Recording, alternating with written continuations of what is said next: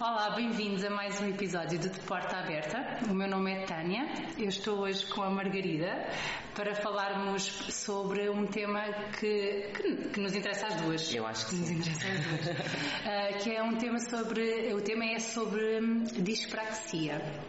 Mas antes de começarmos a falar, eu ia pedir à Margarida para se apresentar. A Margarida está com vergonha. Muita, muita. então, meu nome é Margarida Ramalho, sou terapeuta da fala e trabalho neste, em idade pediátrica e entre as perturbações dos sons da fala e as perturbações da linguagem, assim, de uma forma genérica, são assim as minhas principais áreas de interesse. É muita, é muita área de interesse e vamos conversar aqui um bocadinho. Sim. Tá. Então, olha, eh, eu acho que hum, para começarmos eh, e nós em vários temas temos falado sobre perturbações dos sons da fala. Uhum. Então, só aqui para encaixar que a dispraxia é um diagnóstico ou um subtipo de uhum. perturbações dos sons da fala. Nós já falámos sobre isto uhum. num, do, num episódio anterior. Só que nós especificámos um, o que é dispraxia. Eu acho que era interessante nós tentarmos, ou neste caso, tu tentares definir um, o que é dispraxia. Ok, vou tentar. Vou tentar. Uh, sim, de facto, uh, o termo dispraxia verbal desenvolvimento ou a praxia desenvolvimento da criança, não é? O Child Apraxia of Speech pode ser enquadrado dentro das perturbações dos sons da fala, ah, mas também pode ser considerado uma perturbação neuromotora, ah, uma perturbação motora da fala, em função de, das diferentes tipologias de, de diagnóstico. Mas vamos enquadrá-la dentro das perturbações dos sons da fala, que eu acho que é aquilo que é mais. E ainda bem que fala disso, porque eu disse dispraxia, mas dispraxia no âmbito da população de crianças, desenvolvimento que nós estamos a falar, é dispraxia verbal de desenvolvimento. Portanto, Isso. Deixar lá aqui localizado. É, e é uma entidade que até em termos de evolução tem sido, já foi classificada dentro dentro das perturbações específicas de linguagem, na, na classificação de Rapin e Allen, a dispraxia era uma, fazia parte, portanto tem sofrido aqui algumas alterações em termos de, de diagnóstico. Uh, é uma das dos subtipos de perturbação dos, dos sons da fala e, e, e, é uma perturbação em que há, existe comprometimento da programação motora para a produção. Não existe fraqueza muscular, não existe nada do ponto de vista estrutural que impeça a produção, mas as crianças efetivamente não conseguem programar para produzir.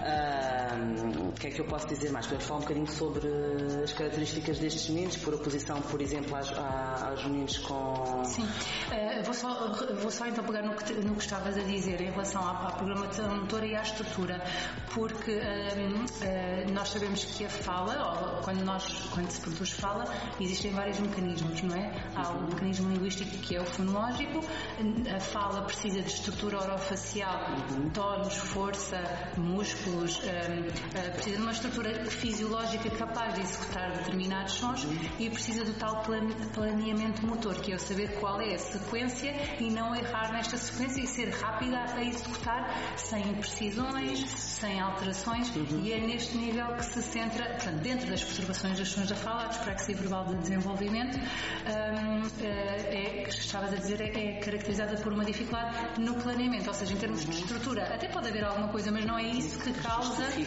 Uhum. Isso é importante, porque às vezes podemos encontrar alguma dificuldade um, uh, uh, um, por exemplo, ortodoxo, sim, sim, ou, até mesmo um respirador oral pode ter, pode ter em Mas não é isso que, que é justifica a, a, programação, a alteração na programação.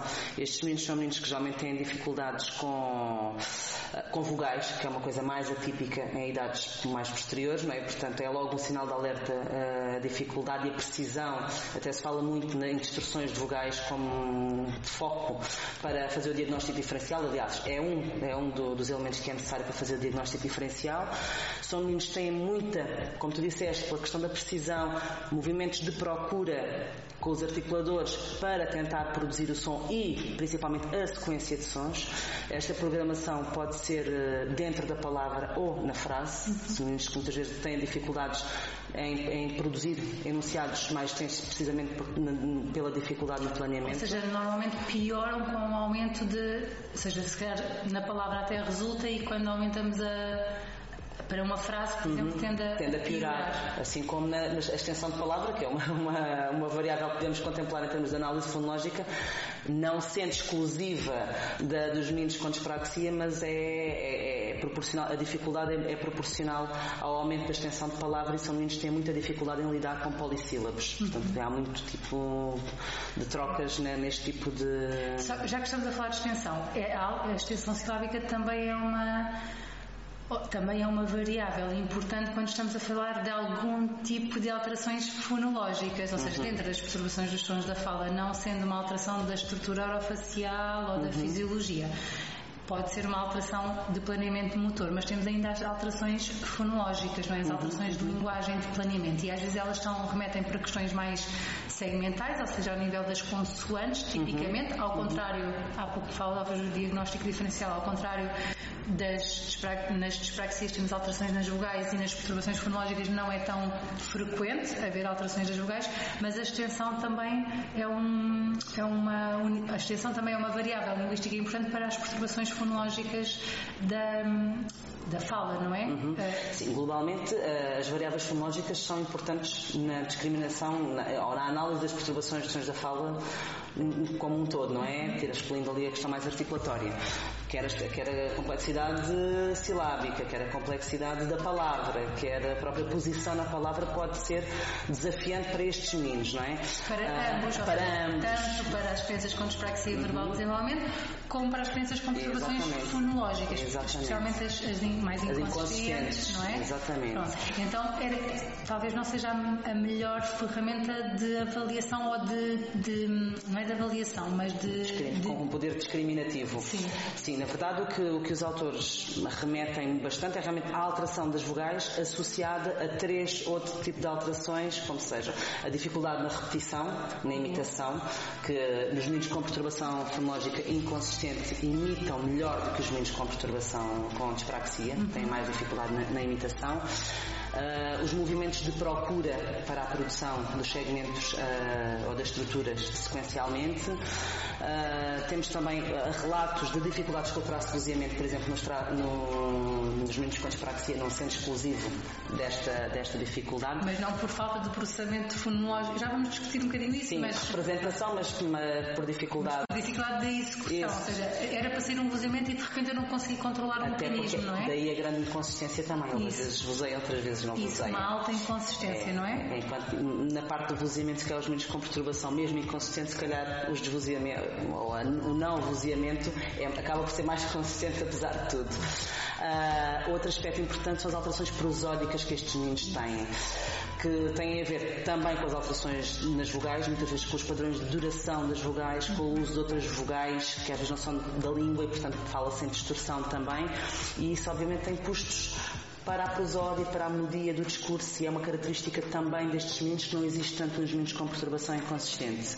Um, são meninos que muitas vezes têm alterações também de voz, que têm impacto também na prosódia, nomeadamente no controle de intensidade, no controle de frequência. Ou seja, todo o controle do que é motor, que inclui a fonação também, não é?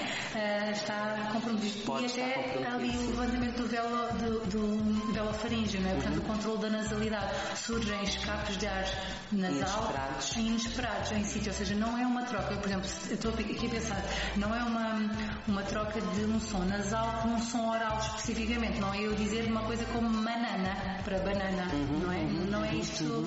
Mas também pode acontecer. Pode acontecer.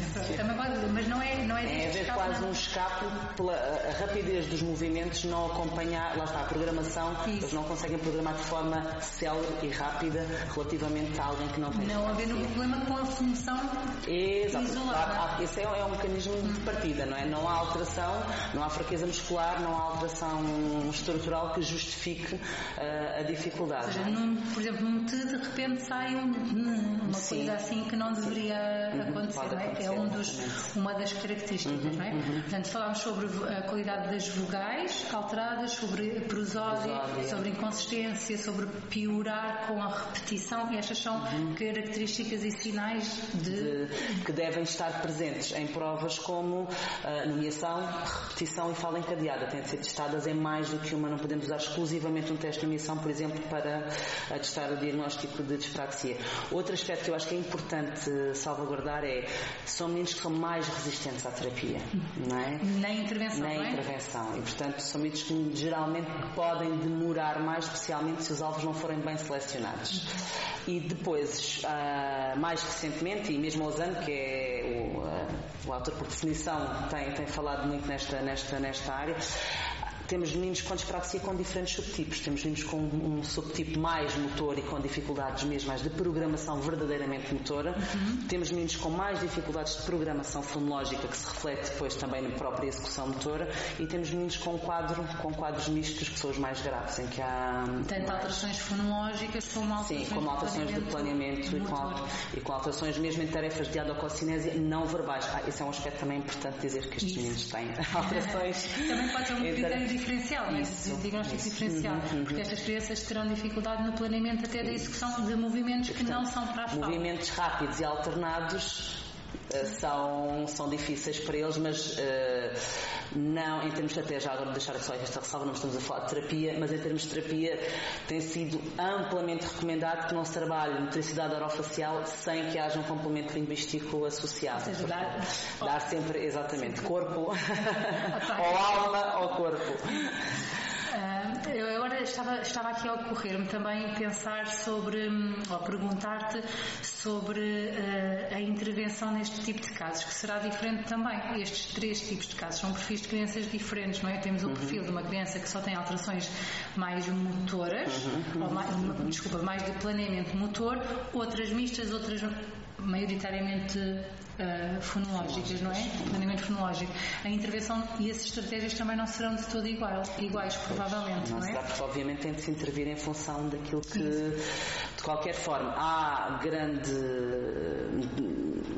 relevância para os métodos em que há o prompt, é um método registado, em que há realmente uma, uma o treino da sensibilidade de uma, de uma neuroreprogramação para, e que de facto ajuda bastante a associarem-se gestos, associarem-se diagramas, haver aqui a associação em tudo o que é planeamento motor e articulatório e fonético com aspectos que são fonológicos. E, portanto, treinar por um lado estes aspectos e depois também a velocidade e o encadeamento em, em discurso espontâneo, mas obviamente que depende muito dos casos, depende muito da severidade dos casos, depende obviamente do nível cognitivo dos porque nós temos meninos com dispraxia verbal de desenvolvimento, que é só verbal, e temos outros que que a, em que a dispraxia está envolvida num quadro global de dispraxia, muitas vezes pode estar associada a outros aspectos. Essa era outra pergunta que eu ia fazer, porque muitos destes quadros não são só para a portanto temos crianças às vezes são, têm dispraxia global, global, todo o movimento corporal, todo o, o controle e possibilidade deste, do corpo é difícil uhum, e o mecanismo de fala acompanha esse mesmo. É, exatamente. Outras vezes surge, surge isolado. Isoladamente é? na, na, parte